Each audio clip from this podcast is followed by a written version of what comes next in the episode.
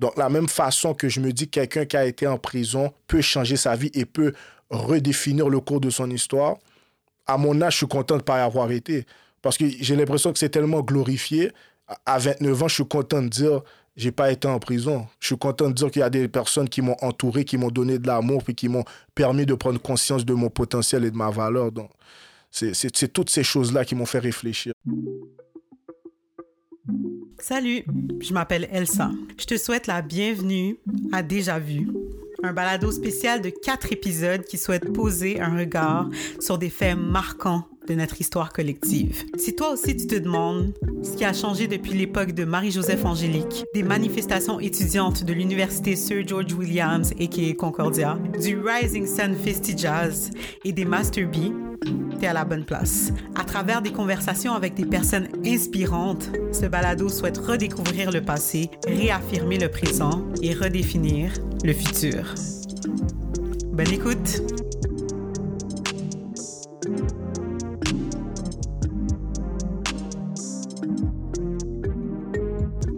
Aujourd'hui, j'ai le plaisir d'être entourée de deux personnes que je dis toujours incroyables, puis je continuerai de le dire à tous mes invités. Donc, Édouard Andrew Joseph. Yes.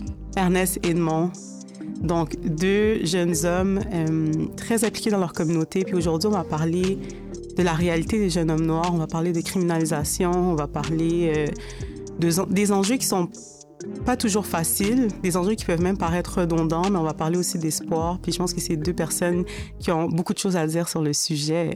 Euh, avant qu'on plonge dans la thématique, ma première question, c'est comment vous vous sentez aujourd'hui? Ben, moi, tout d'abord, j'aimerais dire que je me sens bien. Je me sens bien, pas parce que tout va, pas parce que tout est parfait, mais parce que tout va bien aller. Euh, l'état dans lequel le monde se trouve ou ou quoi que ce soit peut être stressant, peut parfois te faire douter de où tu t'en vas, mais je me dis que le plan est tracé, on s'en va quelque part, on va amener tout le monde avec nous, on veut que du positif. Donc, même si en ce moment, le monde est un peu secoué, garder espoir. Donc, c'est sur cette note-là que je me suis levé ce matin. Ça commence fort, compétition, Ernest. Ben, moi, j'ai, euh, je dirais que je me sens bien. Euh, pour la première fois depuis longtemps, j'ai, j'ai dormi tôt. Donc, euh, je suis plein d'énergie. Euh, donc, euh, je me suis reposé spécifiquement pour, pour le podcast aujourd'hui, pour pas être trop fatigué. Puis aussi, toujours quelqu'un d'optimiste aussi. Donc, je vois d'un bon oeil 2021 puis les autres années à venir. Exact. T'as as bien dormi, la batterie rechargée. c'est ça. Wow, je suis honorée quand même dormir tôt pour le podcast. C'est cool. Euh, puis je vais vous demander cette fois-ci, bien entendu, en quelques mots, de vous présenter. Donc, euh, moi, je, je, vous ai vu dans deux contextes différents. Je connais un peu plus Ernest. Euh, mais si je vais rebondir avec toi tout de suite, Ernest, est-ce que tu peux te présenter en quelques mots? Qui es-tu? Ernest Edmond, né en Haïti, grandi à Montréal très impliqué dans la communauté, euh, principalement en sport et loisirs et euh, dans le milieu de l'engagement jeunesse. Donc, euh, on va en discuter un peu plus tantôt, mais c'est ça. Je vais rajouter, parce que Ernest l'a pas dit, qui est cofondateur de l'organisme Les Ballons Intensifs, qui œuvre dans plusieurs arrondissements à, à Montréal, Pointe-aux-Trembles, Montréal-Nord et La Salle.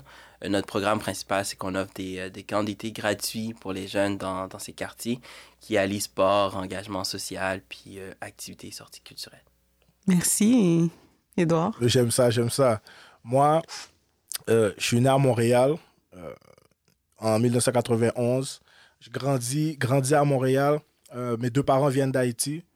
moi, je suis vraiment impliqué dans tout ce qui est le milieu social, dans le fond, que ce soit dans les organismes qui combattent l'itinérance et la pauvreté, que ce soit dans le coaching, euh, à l'école secondaire où ce que j'ai gradué à Jean Groux, que ça soit euh, auprès euh, des centres jeunesse, mettre des programmes en place pour prévenir, sensibiliser les jeunes contrevenants. Donc, c'est vraiment dans le milieu que j'œuvre.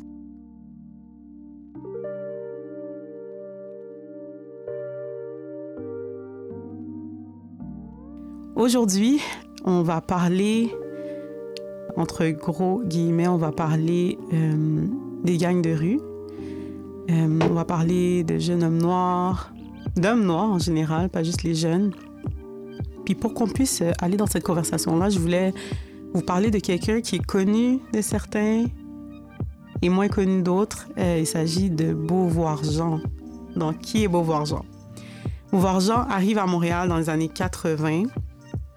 Euh, il a fondé, est connu pour avoir fondé les Master B en 84, puis la Compagnie B en 88.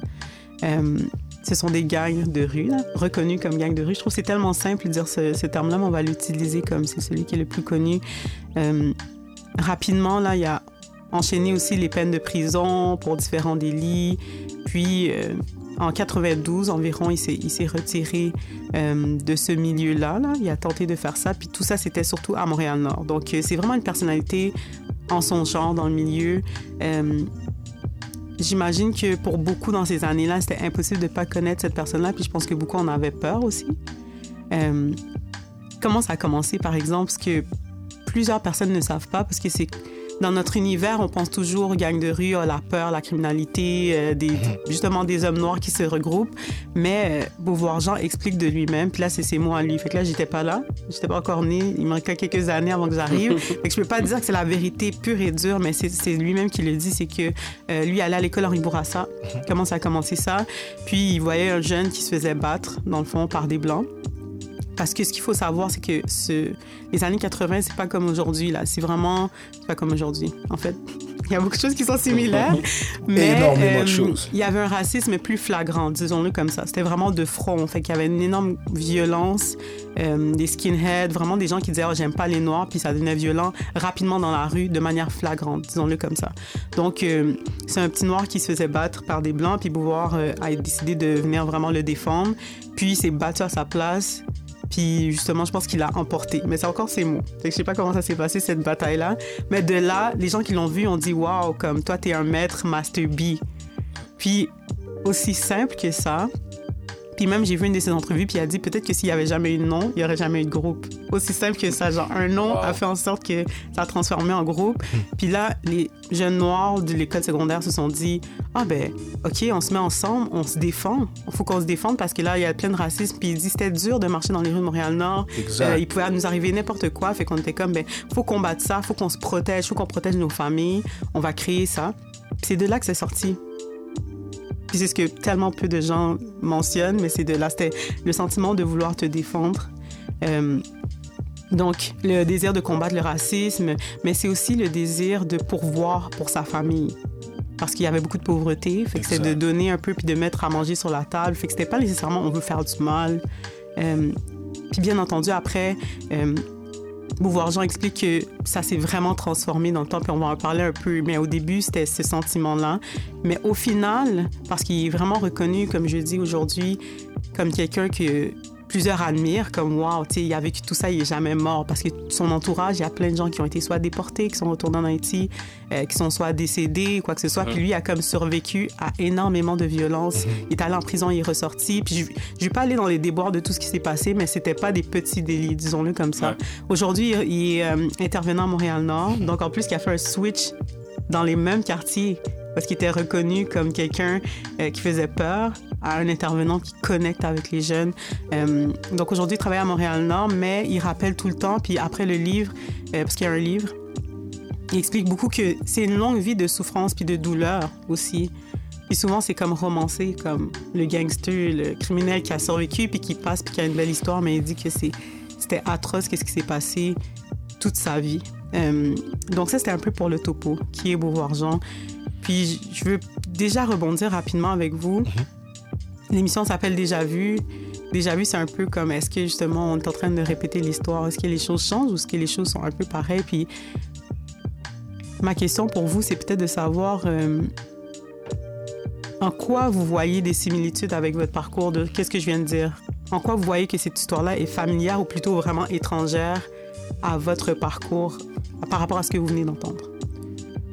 Euh, je dirais que c'est assez familier, euh, notamment de, du pourquoi ça commence, euh, pourquoi on, rejoint par exemple les gangs de rue, pourquoi on, s'adonne à, des activités illicites.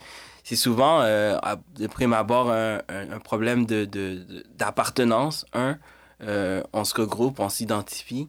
Puis c'est souvent des jeunes aussi avec beaucoup de difficultés, que ce soit autour de la communauté, dans, dans, la communauté en tant, en, tant que telle, ou des problématiques familiales.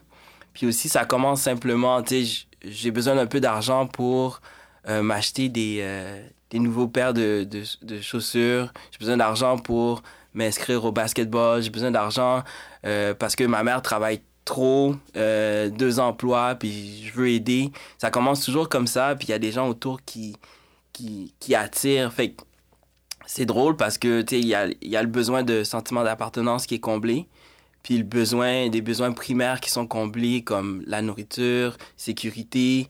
Euh, donc, ouais, c'est très, très, très similaire. Donc, la formule n'a pas, a pas tant changé de, mon côté, je dirais il y a beaucoup de, trucs qui se ressemblent.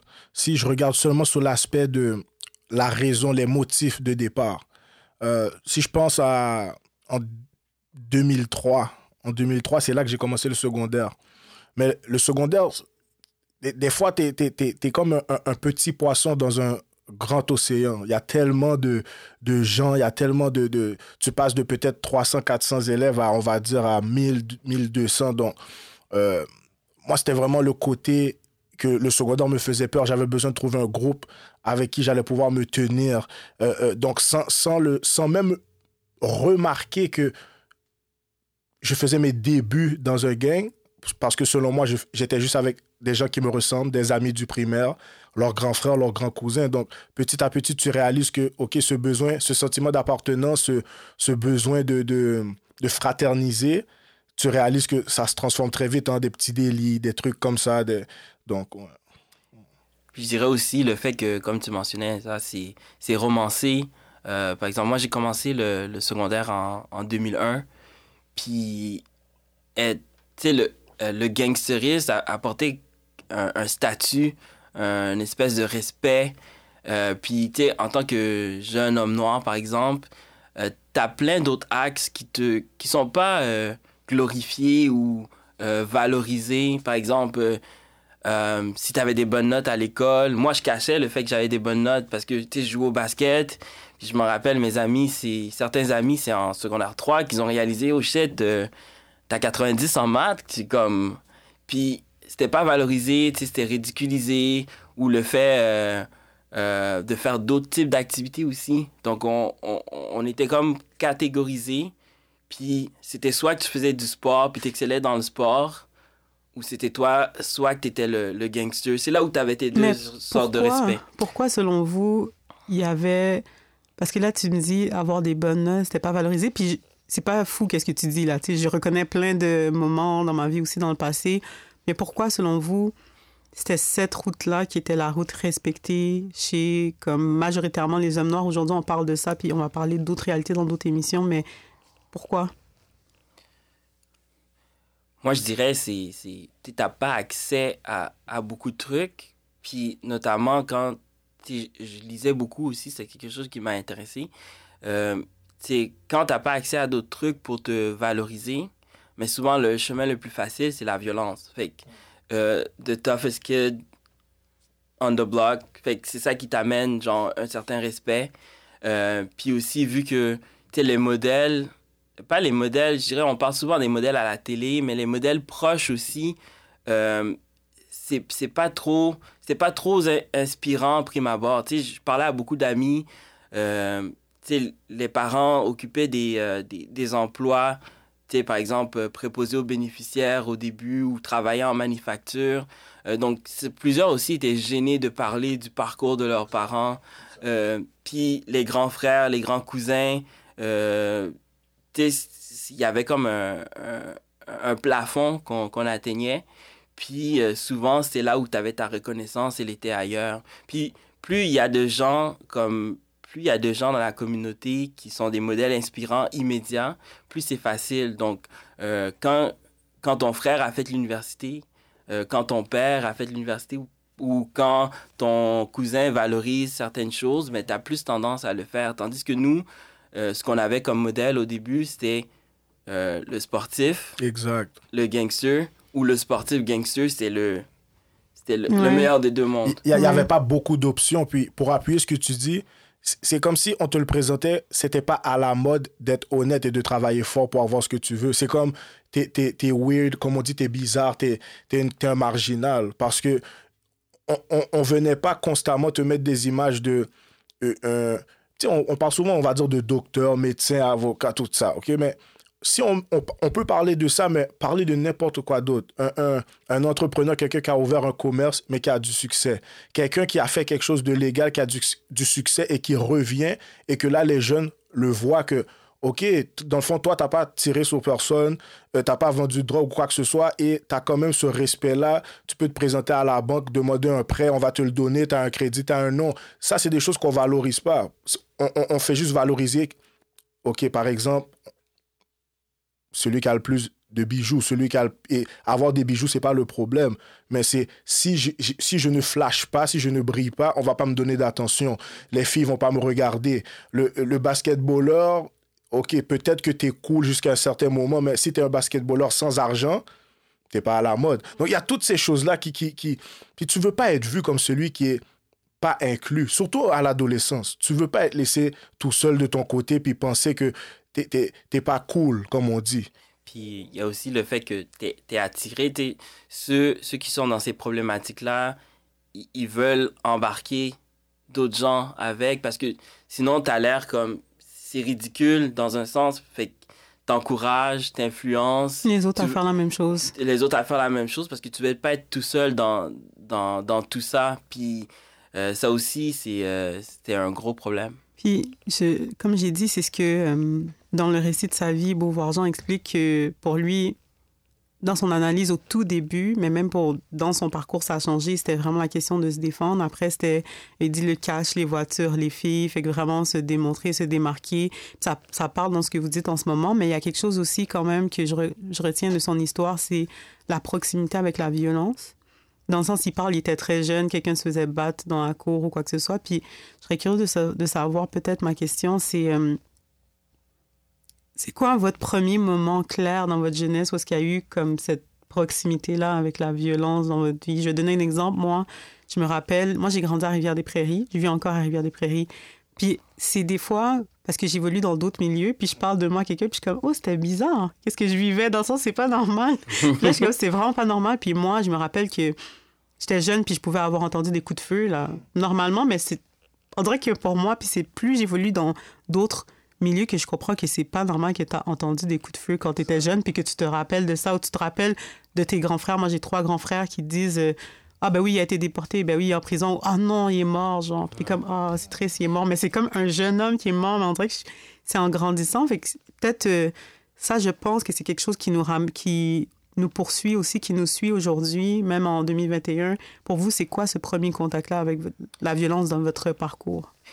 Euh, moi, je dirais, ben, la violence, euh, que l'on veut ou non, ça fait partie de, de notre histoire, surtout euh, si, si tu viens des Caraïbes. Euh, il y a toute une histoire de violence avec l'esclavage. À l'école, j'allais à l'école en Haïti, on tapait les enfants, c'est normal.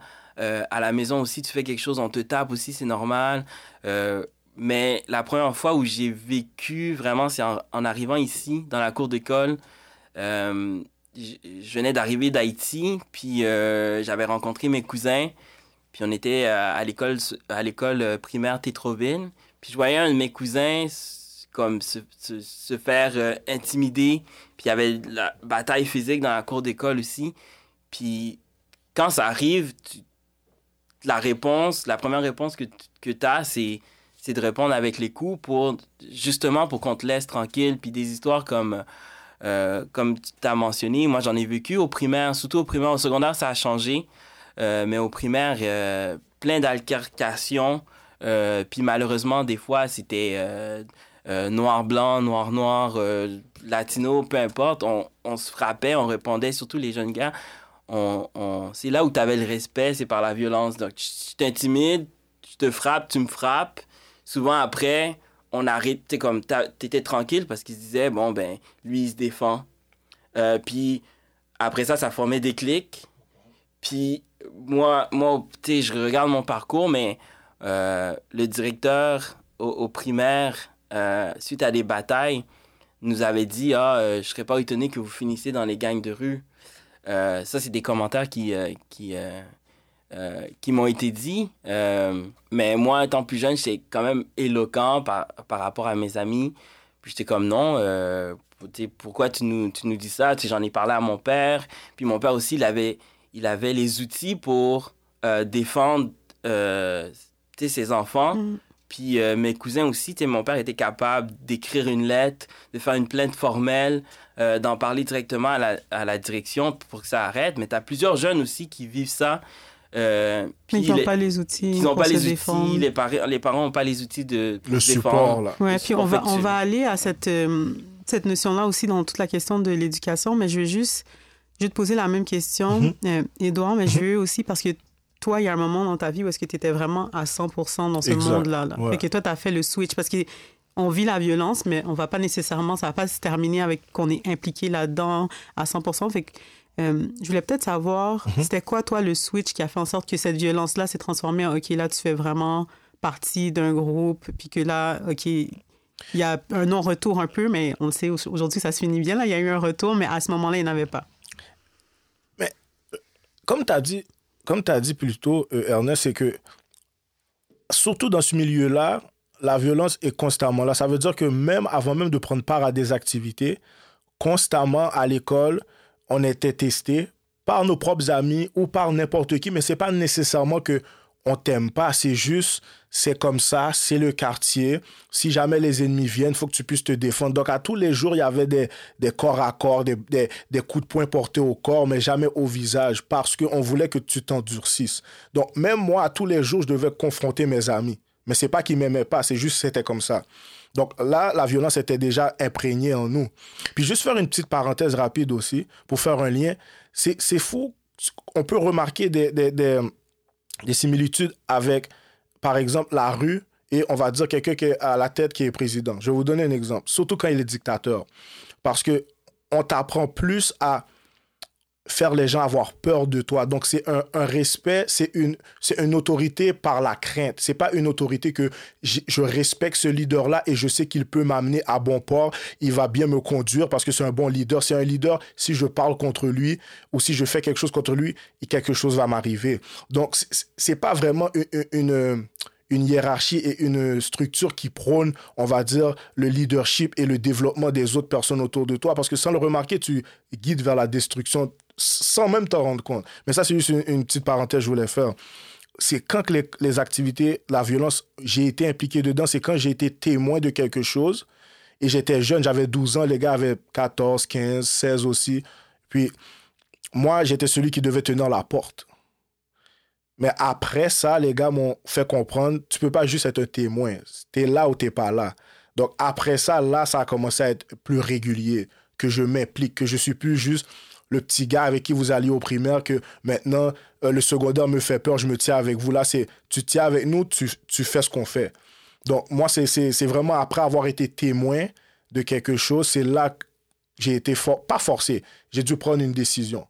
Ok, c'est ça que j'allais demander. Est-ce que tu sens que tu as eu le choix? J'ai eu le choix. Parce que les gars, les gars ne sont pas arrivés d'une manière. Et euh, euh, euh tu n'as pas le choix. C'est vraiment une. On te l'introduit. Parce que tu es là tous les jours avec eux. On te l'introduit. Tu vois ce qui se passe et veux, veux pas, à un moment donné, tu commences à réfléchir. À force, surtout la dernière chose qui est arrivée quand je devais tenir la porte, je voulais pas qu'on me, me revoie tout seul. Parce que peut-être qu'eux, ils allaient dire Ah non, j'avais pas foi en ce que les gars allaient se dire Ah, mais lui, c'est un jeune et puis il tenait la porte. Ils allaient dire Non, il est avec eux. Donc, qu'est-ce que tu fais maintenant Tu veux te protéger. Exact. Exact.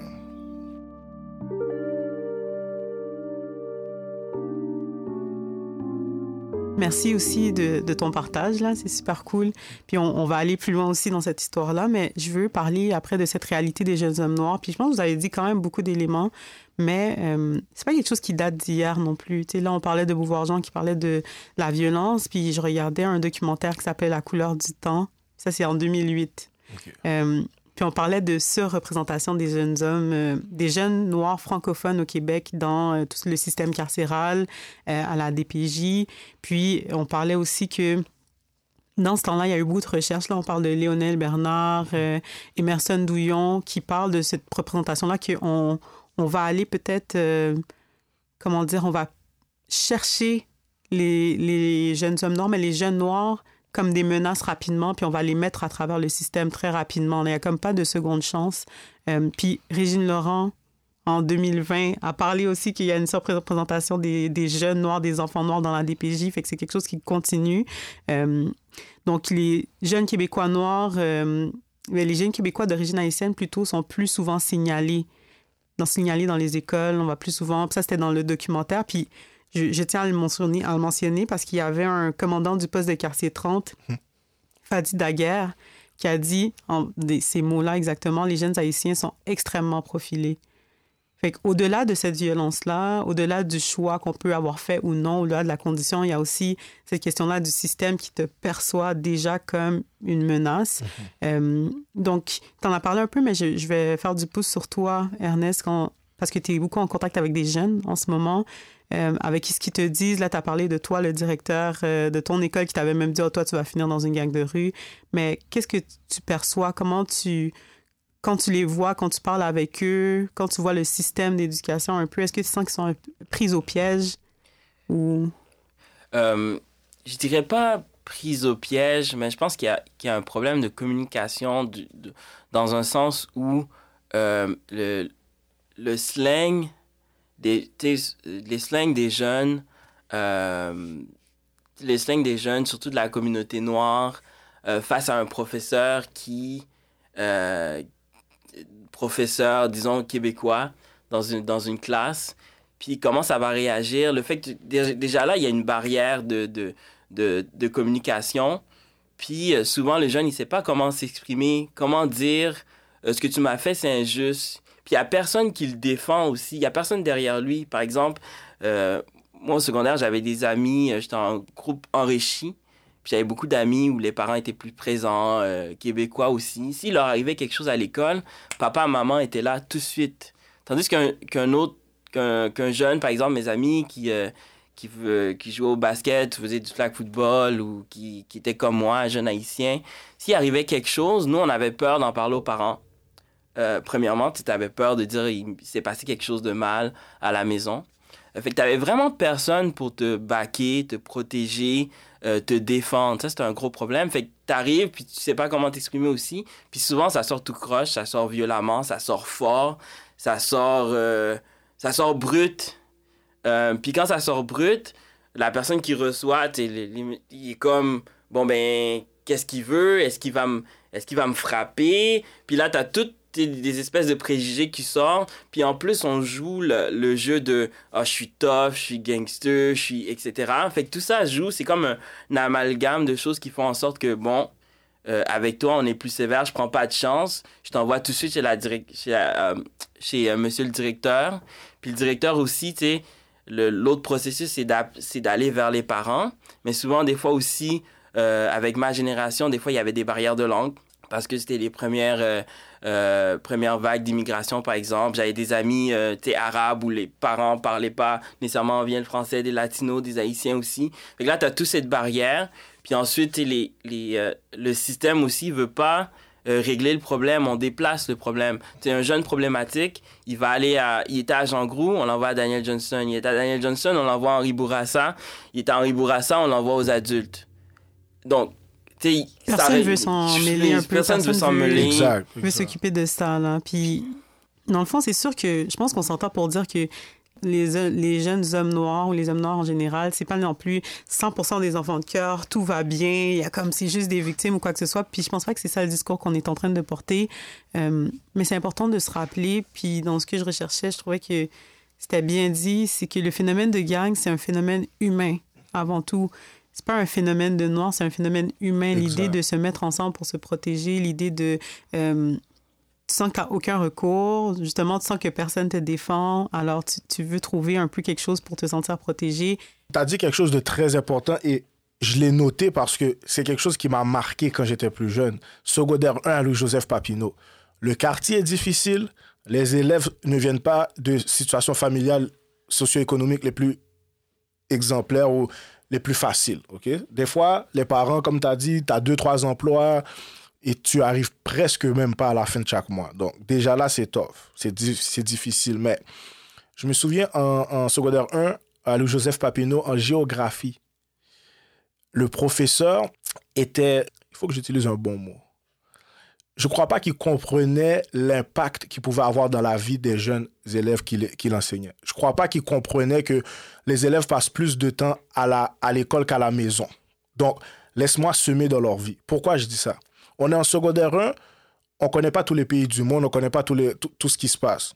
Tu es là pour nous apprendre. Lui, il voulait qu'on corrige les devoirs devant toute la classe. Tout le monde le faisait ensemble. Mais à chaque fois que tu répondais à une mauvaise réponse, oh, imbécile, tu penses que c'est ça la réponse? Mais tu as 12 ans, là. Tu as 12 ans, ton professeur te traite d'imbécile. Vous comprenez ce que je veux dire? Ça, c'est, mm. ça, c'est une chose. Donc, là, maintenant, OK, à la maison, peut-être même qu'on on, ne te valorise pas, mais peut-être sans le vouloir, dans le sens que je ne suis pas constamment là, donc tu es laissé à toi-même. Mm-hmm. Alors là, en plus à l'école, le professeur n'a pas ton meilleur intérêt à cœur, il te reste quoi? L'école, ça va pas, à la maison, tu es négligé. Il te reste quoi? Et je dis pas que les parents, les, les, les professeurs doivent jouer un rôle parental, mais s'ils comprennent que l'impact que je peux avoir sur ce jeune peut avoir un, euh, peut changer sa trajectoire ou peut faire en sorte qu'il ne tombe pas dans quelque chose de non désiré, alors là, peut-être que l'approche va être différente. Peut-être que la méthodologie d'enseignement et l'encadrement que tu vas donner au-delà de juste apprendre un plus un ou apprendre à écrire une, faute, euh, euh, euh, une phrase de français sans faute. Quand tu vas comprendre que, OK, c'est un humain avant tout, moi, je crois que les choses vont, vont commencer à mieux aller. Là.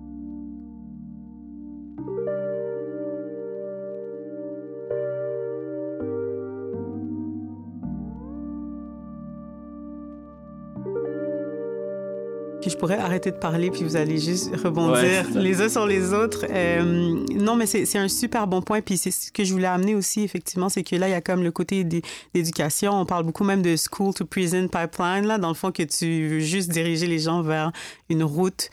Euh, puis, il y a vraiment des théories aussi qui démontrent qu'il y a une présence policière qui est accrue dans certains quartiers. Il y a ça aussi. Il y a l'idée de la problématique, mais il y a l'idée aussi du système qui est un peu qui vient jouer. Puis c'est sûr que tu vas trouver plus de crimes quand il y a une plus grande présence policière à un certain endroit. Euh, donc, euh, moi, je voulais... Parce que là, euh, Beauvoir-Jean venait de Montréal-Nord. Là, je pense qu'on a tous grandi pas mal dans l'Est. Est-ce que vous sentez qu'il y a aujourd'hui encore cette peur de l'Est, là, le l'Est de Montréal, cette peur-là? Puis est-ce que vous sentez que les gens ont peur de vous, des fois? moi, personnellement, on n'a on, jamais eu peur de moi, mais on avait peur de mon entourage. Euh, donc, mon entourage, c'était euh, euh, c'était mes six cousins de, de, de, de l'Est à Pointe-aux-Trembles. ils sont tous comme grands, forts. puis quelques-uns d'entre eux avaient des, des problèmes à l'école, etc. j'avais des amis, puis moi, j'étais dans un, dans, dans un autre univers. Euh, j'étais dans la classe d'enrichi, je jouais au basket, mais je faisais aussi de l'impro, je faisais du théâtre. Fait que j'étais comme dans, dans, deux mondes. Puis, tu sais, des fois, euh, je, je, marchais après l'école avec des amis, justement, qui, étaient en enrichi avec moi. Puis, on, on, marchait dans le parc, on passait dans le parc du Dragon, comme on, comme, comme on l'appelait. Puis, des fois, tu voyais des gens, euh, des, amis à moi, avec qui j'ai joué dans le quartier, je jouais au basket, au hockey ou peu importe. Ils avaient les pantalons en bas des fesses, le bandana, euh, le, le, le, dans le temps, c'était le, le, jersey à l'envers, etc. Puis il marche un peu, il, marche un peu comme What's up? Fait que déjà là, tu vois, euh, plusieurs personnes de, de, de, de, mon entourage étaient mal à l'aise, inconfortables face à d'autres amis que j'avais. Euh, donc ça, c'était intéressant, mais les gens n'avaient pas peur, t'es comme inconfortable avec moi ou pas peur de moi mais c'était vraiment mon entourage. Puis ça, ça, ça, ça m'a, ça m'a hit différemment plus jeune. Puis c'est euh, aussi que c'était pas nécessairement des personnes qui étaient dans la criminalité là, parce que ça le dit souvent que il y a aussi l'idée puis le profilage, c'est à cause que c'est un symbole. Puis il y a beaucoup de jeunes euh, dans le temps qui s'habillaient d'une façon juste parce qu'ils voulaient un peu, souvent, là, c'est la, culture euh, des États-Unis, là, mais pas tout le temps à 100% mais ils voulaient juste se rapprocher. Ils aiment le rappeur, ils s'habillent comme ça, puis ça n'avait rien à voir nécessairement avec ses actions. Des fois, oui, mais je pense qu'il y a ça aussi, ces raccourcis-là qui ont été faits, puis qui ont amené ce climat de peur-là dans certains quartiers. Mais c'est ça, c'est euh, moi mes parents ils voulaient pas justement mon père était très sévère là-dessus donc euh, quand j'allais à l'école il fallait pas que il faut que les pantalons soient à la ceinture il voulait pas puis maintenant que j'y repense puis lui c'était comme c'est qu'on va c'est pas grave mais on va t'identifier à ça puis si on t'identifie à ça mais ça affecte ça affecte ta vie euh, puis c'est vrai dans un sens parce que beaucoup à force de jouer le jeu mais il y en a certains qui ça devient une réalité. J'ai beaucoup de gens autour de moi qui jouaient le jeu, puis c'était les personnes les plus sweet au monde, oh mon Dieu. Là, t'entends des histoires, t'es comme, qu'est-ce qui se passe? Mais c'est à force de jouer le jeu.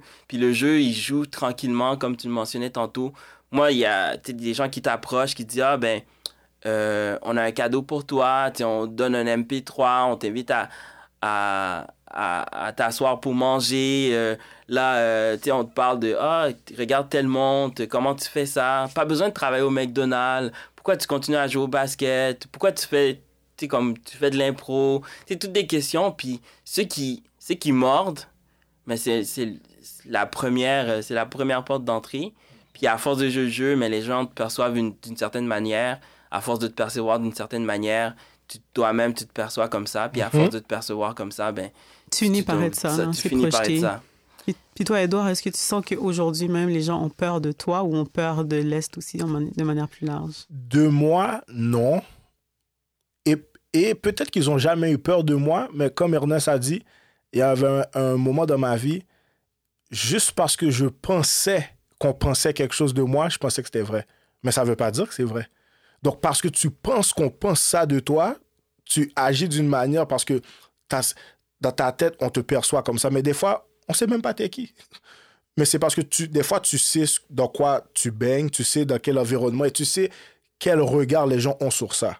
Donc, des fois, c'est un peu, tu, te crées une carapace. Mais je sais qu'il y a un temps, honnêtement, euh, euh, le profilage racial était, pour moi, c'était chose courante. Puis, je peux vous parler de deux, trois incidents. Je peux vous parler d'une fois, j'étais en chaussettes, sandales, shorts, euh, euh, petit, chandail de basket, là. Je de mon cours d'été au cégep.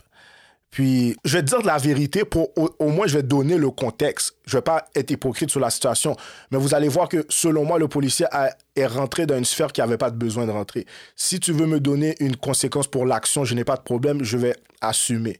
Mais, donc, j'étais, euh, j'étais, j'ai été voir mon ami après mon cours d'été j'ai quoi, 19, 20 ans. Puis on fumait dans l'auto. Mais il n'y avait, y avait pas de lumière dans la rue. Il y avait comme, comment on appelle ça, une panne de courant. Donc tous les lampadaires sur l'Angelier étaient, on voyait plus rien.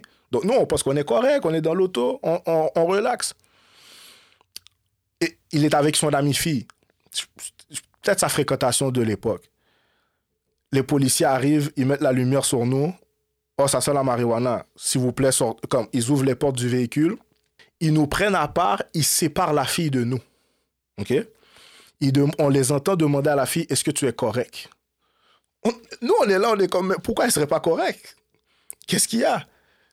Est-ce qu'on va avoir un ticket? Si vous voulez nous donner un ticket parce qu'on fume dehors, j'ai pas de problème. Il fouille dans mon sac.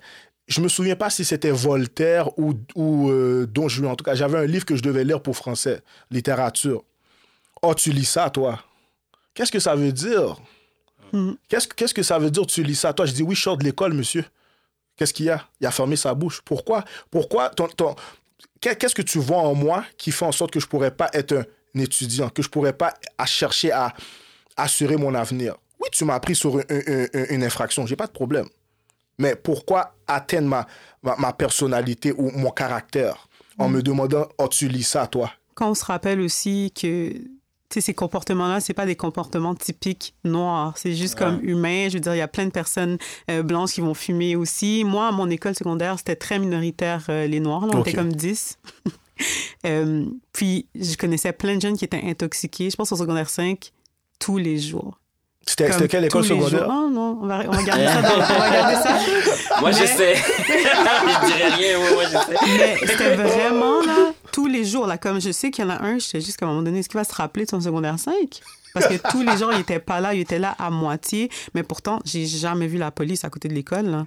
J'ai jamais vu la police devant l'école, alors que tout le monde savait. Il y avait des batailles aussi, les gens se battaient. Euh, c'est juste perçu différemment. Mais moi, ça m'amène à ces questions-là parce que là, on a parlé de profilage aussi. Euh, puis il y a plein de gens dans l'histoire, là, tu sais, Marcellus François un peu plus, un peu, euh, plus tard dans l'histoire, Anthony Griffin aussi, Ouais. qui ont vécu des violences vraiment comme, je veux dire, ne sont, pas sortis vivants. Il y a aussi, même, c'est pas juste dans les communautés noires, bien, sûr, il y a Freddy Vi- Villanova, qui c'était aussi euh, à Montréal-Nord. Euh, donc, c'est sûr qu'il y a des- une relation quand même avec cette autorité-là, avec l'État, qui est assez complexe, surtout particulièrement avec les hommes noirs, même si euh, dans une autre émission, on va parler des femmes noires aussi, parce que je pense pas que c'est juste quelque chose que les hommes noirs vivent. Euh, Exact. mais ma question, c'est est-ce que vous, vous avez peur? Parce qu'on ne demande jamais le contraire, on demande tout le temps ah, est-ce que les gens ont peur de vous, ah, vous faites peur, mais est-ce que vous, vous avez peur? Est-ce que vous avez été dans cet état-là une fois aussi, ou est-ce que vous avez été en contact avec cette autorité et que vous avez eu peur pour vous? Mais plusieurs fois. Juste, juste quand on était plus jeune, le policier, on est quatre dans l'auto, le policier nous arrête, il trouve rien. On lui demande, monsieur l'agent, c'est correct, on peut y aller. Attendez, on va trouver quelque chose. Mais moi, là, je veux juste aller à la fête. Je veux juste aller m'amuser avec mes amis et vous dites, on va trouver quelque chose. Donc, malgré que je sais que je ne fais plus rien d'illégal, des fois, il y a cette peur-là qu'on pense que je fasse quelque chose d'illégal. Juste parce que je sais qu'ils ont une certaine perception de moi. Donc, des fois, exemple, la police peut être à côté de moi. Des fois, j'ai envie de leur dire bonjour. Mais des fois, je suis comme, ah, il va sûrement me dire, oh, le petit noir là, on s'en fout. Et c'est peut-être pas vrai, mais c'est juste, j'ai aussi peut-être ce travail-là à faire chez moi, à déconstruire cette mentalité-là de peur. Mais en réalité, j'aimerais ça peut-être qu'ils fassent leur part à me mettre en confiance aussi, à créer ce lien OK, je peux aller vers la police. Parce que, je vais vous donner un exemple. J'ai une fille. Moi, je suis pas quelqu'un qui joue avec des armes à feu. J'aime pas ça, OK? Quelqu'un rentre chez nous, un voleur. J'aimerais ça que la police vienne. J'aimerais ça appeler le 911 pour dire, excusez, quelqu'un est rentré chez moi, je suis en danger avec ma fille. Vous comprenez? Donc, moi, je suis pas celui qui est, oh non, je règle tout par moi-même. Euh, j'ai pas besoin de la police. Non. Ils sont là pour nous servir, pour nous protéger. Si j'ai besoin de les appeler, je me sentir à l'aise de pouvoir les appeler. Donc, il y a cette peur que, qu'on me, que je sois peut-être pas pris au sérieux ou jugé de manière adéquate, contrairement à peut- peut-être un, un, un, caucasien, quelqu'un d'une autre ethnie.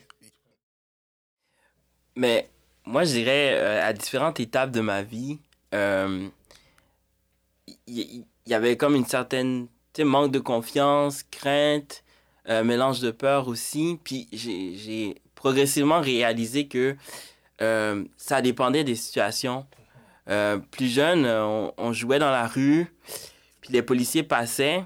Euh, J'avais une de mes cousines, elle, elle avait peur, littéralement peur de la police, elle voulait rien savoir. Euh, mais plus, plus tard, je repense, mais c'est que son grand frère avait des problèmes aussi avec la police. Puis elle, elle avait comme une, une, une- elle associait ça à négatif, danger. Puis elle voulait rien savoir. Donc, elle voulait pas s'en approcher. Ça passait, elle rentrait. Je, je trouvais ça un peu particulier. Puis, tu sais, début vingtaine à l'université, quand j'allais sortir avec, comme des amis, euh, une fois, euh, j'ai, euh, on, on, m'a arrêté devant, au bord de l'aut- de de l'autoroute. Puis, tu sais, la limite, c'était 70. Moi, je pensais que c'était 100, puis je roulais à 100. Il m'a arrêté, puis c'était vraiment bizarre. Le, c'est la première fois que on me posait certains types de questions. Tu sais, comme, euh, t'étais où? Euh, J'étais comme, mais ça, comme, ça pas rapport avec euh, ce, que, ce qui est en train de se passer. Exact. Puis moi, tu sais, j'étais comme, ben, j'étais avec des amis. Dit, euh, un, c'était à qui la voiture? Puis dans, le- dans le temps, c'était c'était la voiture de mon père. Puis c'était une belle voiture. C'était à qui la voiture? Puis j'explique. C'était à mon père. Puis mon père et moi, on a le même nom. Donc, ça faisait faire comme. Il regardait, puis il dit Ah, c'est quoi ta date de naissance? Euh, Est-ce que c'est c'est vrai que c'est à toi la voiture? Qu'est-ce qui se passe? Puis, euh, il y a eu le sentiment où euh, j'étais comme, bon, ben, je vais sortir les, les, les documents. Puis t'as vu tout de suite du, dans, au policier, il y avait comme lui aussi une certaine crainte de moi, puis moi une crainte de lui. Parce que il se faisait une idée. Puis moi, dans un. Comme, j'étais comme, mais il a l'air stressé. Pourquoi il est stressé? Comme. Puis tu sais, j'arrivais à la maison, j'en ai discuté un peu avec mon père. Puis il était comme, il est stressé peut-être parce qu'il avait peur de toi. T'es comme... Puis j'en ai parlé aussi avec mon oncle. Il dit Ah, ben, t'es un jeune noir dans la vingtaine. Fait qu'est-ce qu'il se dit C'est quoi le profilage là-dedans? C'est qu'un jeune noir dans la vingtaine avec une belle voiture qui sort le soir, mais c'est associé à X, Y, Z. Hmm. Donc, puis une fois que j'ai vu ça, j'étais comme Ah, tu là, j'ai compris la crainte. Puis j'étais comme, mais qu'est-ce qu'on fait dans ce cas-là? Hmm. Puis d'autres fois, un peu plus, tu sais, euh, mi-vingtaine, euh, je travaillais, puis j'étais habillé en. Je sortais du travail, puis dans le cadre du travail, il fallait se mettre en veston, cravate. Puis j'étais allé en Saint-Henri, j'allais à une fête chez un ami, puis la même voiture, mais euh, j'étais habillé différemment. Euh, donc, le policier aussi avait une autre approche hmm. parce que j'étais habillé différemment. Donc, puis on s'entend, j'étais j'étais en plein cœur de, de Saint-Henri. Dans, dans, le temps, c'était pas. Euh, euh, puis là, il me dit Ah, mais monsieur, tu sais, comme, est-ce que, qu'est-ce que vous faites là? Je suis comme, ben, je m'en vais voir des amis, je sors du travail, etc. Il dit Ah, est-ce que vous êtes au bon endroit? Tu sais, des, des, questions comme ça, juste à cause de l'habillement. tu vois, ouais. Juste à cause de l'habillement, il y a une différence. Mm-hmm. Puis juste à cause que j'étais un peu plus vieux aussi, il y avait une différence. Fait que ça, c'était bizarre. Puis euh, c'était inconfortable. Comment tu t'es senti? Je me suis senti que euh, dans le fond, il fallait faire attention comment tu t'habilles. J'étais comme, ouais, ça, c'est un so-so. Euh, tu qu'est-ce qui te discrimine? Tu avais plein de. Je suis comme, ah, c'est discriminatoire parce que c'est un jeune noir. C'est discriminatoire parce que, tu la façon dont je suis habillé. Fait que, c'est-à-dire quelqu'un qui pourrait être vraiment louche, qui sait comment ça marche, tu t'habilles bien. Euh, puis t'es dans la bonne catégorie d'âge. Puis là, c'est différent le traitement que tu vas recevoir. Ouais.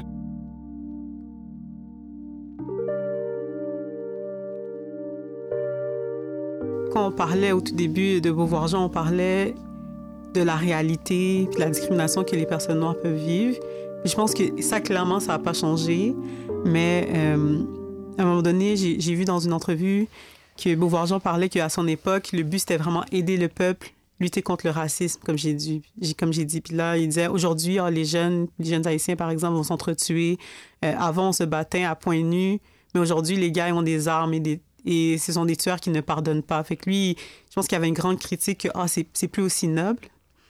Mais moi, j'ai l'impression que c'est pas nécessairement parce que il n'y a plus personne qui se bat pour ça, puis il n'y a plus personne qui sont là pour lutter, mais c'est peut-être parce qu'il y a d'autres outils, il y a d'autres opportunités, puis je veux aller peut-être vers cette direction-là, euh, puisqu'on va devoir clore éventuellement. Mais vous êtes deux personnes qui sont des intervenants aussi. Vous êtes deux personnes qui luttaient à votre manière, puis c'est pas juste en mode défense, il faut qu'on mhm. se mette ensemble, mais il faut qu'on mhm. fasse la différence autour de nous. Euh, ma première question, ce serait peut-être plus pour toi, Edouard, dans le mhm. sens où toi, qu'est-ce qui a fait le switch puis que tu as dit, OK, il faut que j'arrête puis que je m'en vais dans cette direction-là? Je sais que là, j'aurais aimé ça que ce soit une heure. Tu pourrais me parler une heure juste de ça. Mais c'est quoi ce switch-là qui a fait que tu es passé de, OK, là, tu sais, je suis dans ce monde-là, c'est fini. Puis tu as choisi cette route-là, vraiment, de travailler avec les jeunes puis de devenir intervenant? Les gens proches de moi qui, qui commençaient à aller en prison, qui commençaient à mourir, euh, moi qui, qui. Puis quand je parle des gens proches, c'est pas, pas juste des, des, amis, des membres de famille qui, qui allaient en prison, puis qui, qui te faisaient réfléchir à OK, toi, tu as 16 ans, puis mes amis à New York, ils ont fait moins que toi, puis ils sont, ils sont morts. Donc, qu'est-ce que tu fais comme relax?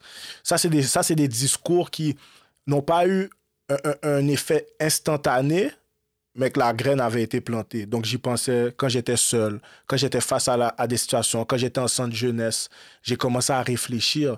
Mais j'ai tellement reçu d'amour, j'ai tellement de personnes qui ont qui m'ont qui m'ont encouragé quand moi je me décourageais moi-même, qui qui qui qui étaient là pour me faire prendre conscience de ma valeur. Donc c'est un, un, ensemble de personnes, que ce soit éducateurs, intervenants, coach, euh, euh, euh membres de famille qui m'ont qui m'ont aidé, qui n'ont jamais lâché le même discours qui me répétaient quand j'ai commencé à faire euh, euh, à donner des problèmes, si je peux dire ça comme ça. C'est le même discours d'amour que je recevais quand j'ai commencé à vouloir changer. Donc, c'était plus facile pour moi de savoir vers qui me tourner en ayant besoin d'aide, sachant que j'ai besoin d'aide. C'est vraiment euh, l'amour que j'ai reçu, les gens qui m'ont... J'ai eu une prise de conscience, mais des fois, tu as peur de faire ce saut-là. Mais moi, je me suis dit, si je veux rester en vie, je ne sais pas ce que ma vie va avoir de l'air dans quelques années, mais je vais me donner cette opportunité-là d'aller plus loin. Et si je peux finir là-dessus, en, la même façon que je dis, par exemple, que j'ai eu des, des comment dire encounter en français, j'ai eu des, des, rencontres. des, rencontres. avec des policiers qui se sont mal passés. Il y en a, il y en a également, il y a également des rencontres qui ont très bien été. Il y a également des rencontres qui m'ont fait voir l'autre côté de la médaille, qu'il y a vraiment des personnes qui sont là pour bien faire. Et quand j'entends des personnes proches de moi me dire que dans le milieu carcéral, lui, parce qu'il est affiché gang, n'a pas le droit d'avoir une thérapie, parce qu'il est considéré violent et qu'il doit dealer tout seul avec ses traumatismes et, et, et, et ses, tous les trucs, par exemple, la santé mentale est affectée, tu as besoin d'aide, tu as besoin d'en parler, mais on ne te juge pas apte à recevoir une thérapie parce que tu es fiché gang de rue. Donc, quand j'entends des histoires comme ça, je dis, OK, la prison, c'est pas ma place. Donc, la même façon que je me dis que quelqu'un qui a été en prison peut changer sa vie et peut redéfinir le cours de son histoire, à mon âge, je suis content de ne pas y avoir été. Parce que j'ai l'impression que c'est tellement glorifié.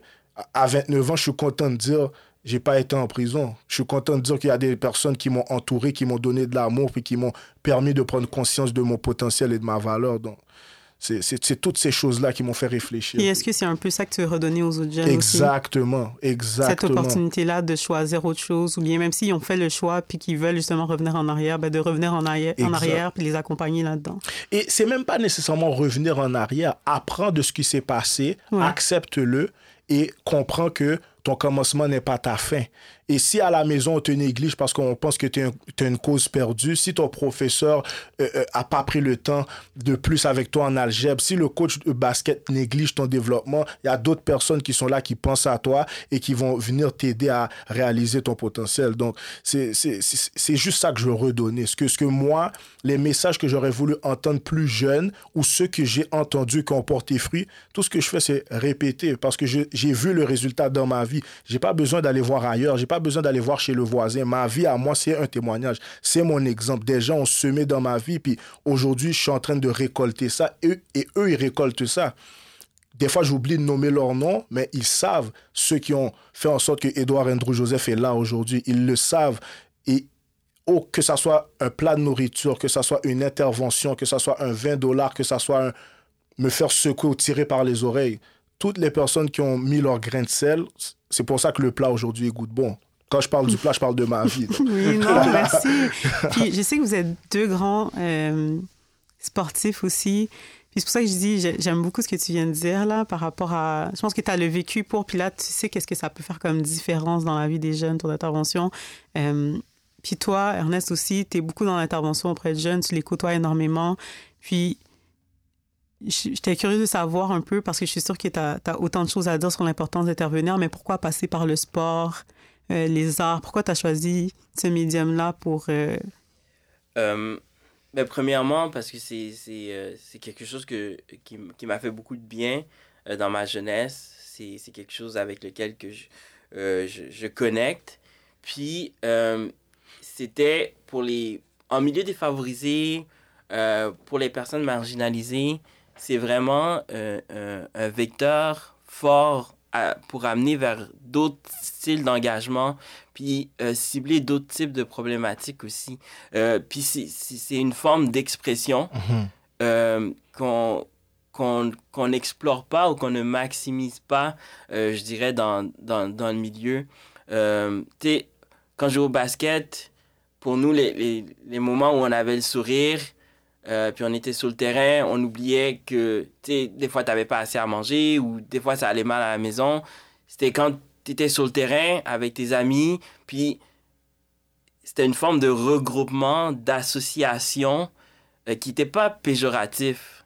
Euh, mais, moi, ce qui m'a fait intervenir beaucoup par le sport, c'est que quand je grandissais, on associait le basketball, par exemple, ou les sports comme basket, soccer, au gangsterisme. Puis je mhm. trouvais ça bizarre Euh, donc, il fallait que. Donc, on a intervenu pour que ça soit. euh, que tu rayonnes à travers ça. C'est, pas parce que tu joues au basket que, que, t'es gangster ou t'es violent ou t'es tough ou quoi que ce soit.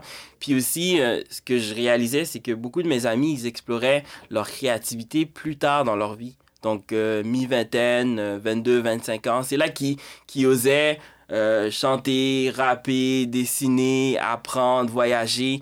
Puis pour moi, c'était, c'était vraiment anormal parce que euh, il y a plein d'autres personnes qui, qui exploraient ça, de, ils ont 5 12 ans, ans, à là. 12 ans, 5 ans, 6 ans. Ouais. Euh, fait que pour moi, c'était important de, de dire que, euh, ben, d'utiliser ça, puis dire aussi que c'est correct de faire ce genre d'activité. Euh, donc, c'est normal Le de jouer au normaliser, le oui. normaliser. C'était normal de, de jouer au basket pour les, des jeunes hommes noirs de, de jouer au basket, mais c'était un peu anormal si tu étais intéressé par l'improvisation, par exemple, si tu étais intéressé par le théâtre, si tu étais intéressé Le par dessin. le dessin, la lecture, euh, écriture. Donc, j'étais comme, moi, ça m'a beaucoup apporté. Mais souvent aussi, plus jeune, ben, je me faisais dire, Ah, euh, pourquoi tu, pourquoi Pourquoi tu, fais lis- ça, pourquoi tu c'est fais ça, bizarre. c'est bizarre. Mais même moi, là, c'est comme ben, là, la fille qui fait plein de projets, comme Ça, c'est weird, là. C'est pas bizarre, c'est juste, il y a, peu importe de quelle communauté que tu viens, il y a des gens qui sont intéressés par ça. Puis si tu es intéressé par ça, c'est correct aussi. Puis tu peux être intéressé par plusieurs autres choses aussi. Euh, donc, euh, souvent, tu le stéréotype, ah, t'es ben, t'es noir, tu, tu joues au basket, tu cours Exact. vite, mais t'es pas juste ça. Puis moi, c'est quelque chose que, tu sais, j'ai euh, j'ai passé de l'école primaire Tétroville, où c'était majoritairement protestant, plein d'immigrants un peu partout.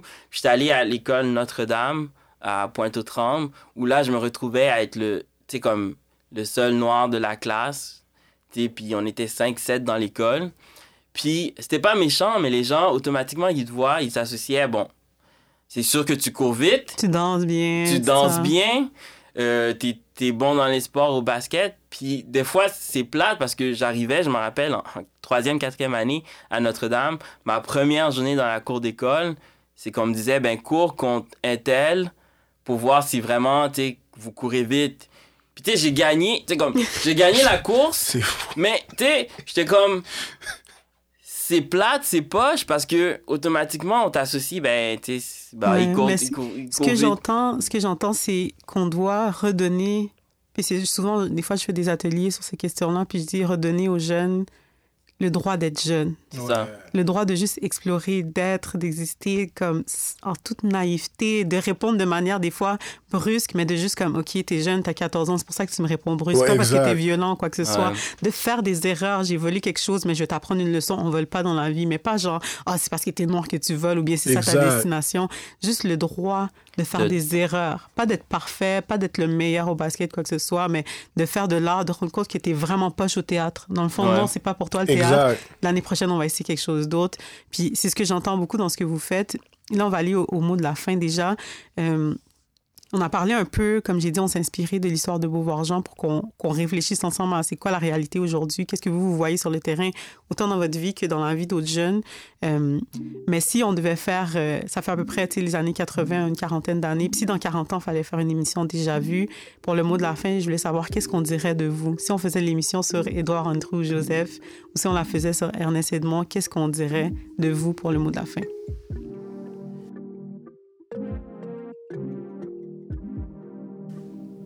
Pas fun. Euh, ben moi, j'aimerais qu'on dise que j'ai- contribué. euh, contribué pour plusieurs causes. Il y a plusieurs causes qui me tiennent à cœur, qui affectent notre communauté aussi. Notamment la lutte contre la, la pauvreté, la discrimination, euh, l'éducation. Euh, j'aimerais qu'on parle en fait que j'ai mis mon grain de sel. Puis j'aimerais pas que ce soit public, mais plusieurs jeunes que j'ai côtoyés repensent, tu ah, euh, c'était cool d'être avec Ernest, c'était cool les projets qu'on a faits, euh, ça m'a aidé, dans X, Y, Z. C'est ça que j'aimerais qu'on qu'on retienne. Puis j'aimerais aussi que ça influence d'autres personnes à justement euh, faire des projets, partir des choses, influencer, rayonner positivement. Je pense que c'est le temps qu'on rayonne autrement. Tu sais, avant, on, on, on rayonnait, puis c'était souvent euh, qualifié comme péjoratif, mais j'aimerais qu'on rayonne autrement, différemment, puis que qu'on influence différemment aussi parce que je crois que euh, les, les, les, jeunes hommes de la communauté noire sont. Il y a un potentiel de leadership mhm. exceptionnel. Si on regarde le slang euh, montréalais, québécois, est beaucoup influencé par la communauté noire, surtout haïtienne. On influence. Dès que c'est important. Fait que je, je, dirais que de profiter de ça puis de, laisser ton milieu mieux que tu, l'as eu. C'est ça que j'aimerais qu'on se rappelle, que j'ai laissé mon milieu mieux qu'il n'était. Ah, j'aime ça, j'aime ça. Puis moi, ça va vraiment dans le même sens. C'est vraiment de pouvoir impacter positivement les gens autour de moi, puis que ma vie puisse être un, témoignage, puis qu'ils voient que comment tu commences, c'est pas ta, c'est pas ta fin. Tu peux mal commencer ou ne pas commencer comme tu aurais voulu, mais tu vas bien finir. Puis j'ai écrit quelque chose dernièrement, je vais juste le dire, puis je vais l'expliquer après. Puis ça dit il n'a jamais rien eu, donc il aime voir les chaînes swing. Pas beaucoup de docteurs par ici, ses modèles sont ceux qui baignent. À l'école, on parle pas de crédit, mais dans le hood, on te monte les teignes. Très peu d'espoir au menu, la mort ou la prison, on sling. Puis quand j'ai écrit ça, j'ai pensé à tous les jeunes qui voient juste les modèles, comme on en a parlé un peu plus tôt, qui, qui voient que, OK, euh, si je veux faire de l'argent, il faut que ce soit de la fraude, de la drogue, il faut que j'aille des filles qui travaillent pour moi, mais si nous, moi, Ernest et tout le monde, on met la main à la pâte et on les montre que on peut être des modèles positifs pour eux. Peut-être que quand ils vont être face aux décisions, ils vont se dire, OK, je me souviens de la discussion que j'ai eue avec eux, ou je me souviens de son parcours. OK, c'est possible, c'est possible changer le cours des choses. OK, tu sais quoi? Si, si je suis capable d'impacter un jeune comme ça, pour moi, la job est faite. Et j'ai pas besoin d'impacter un million de jeunes. Si j'en impacte deux, peut-être que ces deux-là, eux, vont en impacter 100 millions, je sais pas. Mais Merci beaucoup. Donc, merci à Ernest. Merci à Edouard Andrew. Merci pour ce à bel toi. Échange. Merci, à, toi, ça. C'était très cool. Cool. Merci. J'espère que vous avez apprécié. Oh, mais oui. J'espère que tu as aimé cette conversation-là autant que moi. Donc, je t'encourage à continuer à t'informer parce que c'est tellement important qu'on en apprenne plus sur notre histoire collective. Je remercie tous les invités, mais un merci tout spécial à Melissa Calixte qui m'a supporté, aidé au niveau de la recherche et de la production de ce projet. Merci aussi à Parker Ma qui a été un coach rempli de conseils depuis le début. Merci à William Nkouzi, beatmaker, pour l'identité musicale du projet. Il a fait un travail incroyable. Tous les visuels que vous voyez sur la map sont de Leo Arts. Merci à Radio Centre-Ville au 102.3 FM pour la diffusion en exclusivité pendant le mois de l'histoire des Noirs. D'ailleurs, si vous écoutez cet épisode à la radio, sachez que vous pouvez le retrouver sur une plateforme de diffusion de balado près de chez vous.